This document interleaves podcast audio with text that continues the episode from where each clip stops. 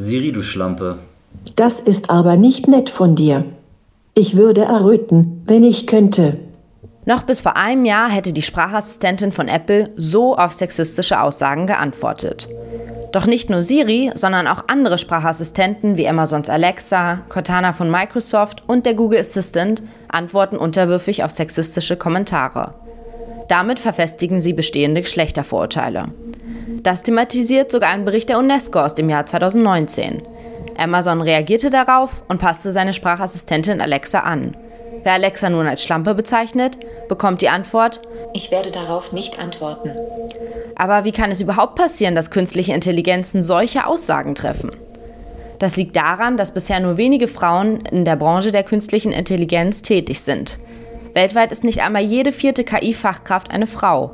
Laut dem Global Gender Gap Report des World Economic Forums aus dem Jahr 2019 sind in Deutschland nur 16 Prozent aller KI-Fachkräfte weiblich.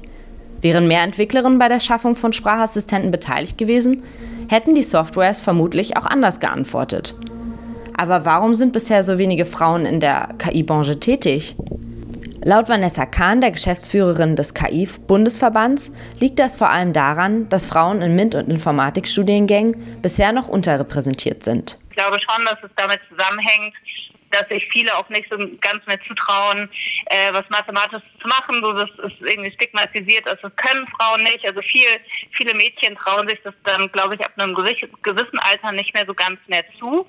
Generell gelte laut Depa Gaudam-Nigge, stellvertretende Vorsitzende der Fokusgruppe Connected Mobility des Bundesverbands für digitale Wirtschaft, die KI-Branche als Männerdomäne. Die neuen Berufsbilder als solche, die entstehen, sind eher in einem Bereich, wo, wo, Frauen sich nicht zwingend immer sofort rantrauen oder die einfach durch, durch Gender-Stereotype ähm, eher so als klassische Männerberufe wahrgenommen werden. Aber auch andere Faktoren spielen eine Rolle. Beispielsweise gibt es in der Branche bisher zu wenige weibliche Vorbilder.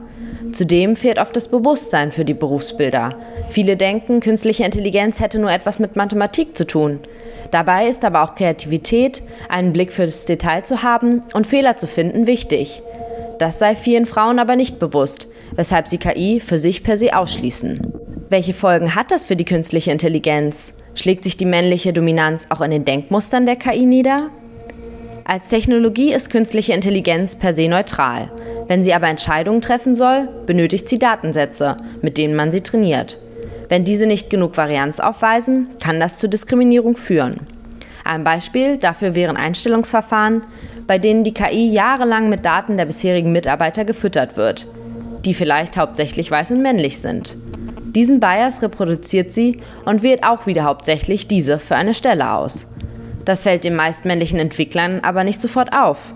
Deshalb ist es wichtig, divers aufgestellte Teams zu haben, denen der Bias eher bewusst wird bevor sich dieser stärker in einer Technologie verfestigt. Aber wie können Frauen den Wechsel oder den Einstieg in die KI-Branche schaffen? Immer das, das, Thema Vorbilder. Man muss einfach ein Bewusstsein dafür schaffen, dass es eben äh, vielfältigste Berufsfelder für Männer und Frauen gleichermaßen gibt äh, in diesem Umfeld. Aber auch zusätzliche Programme, die Frauen und Mädchen in der KI fördern, sind wichtig. Damit sexistische und diskriminierende Strukturen in der künstlichen Intelligenz nicht reproduziert und verfestigt werden.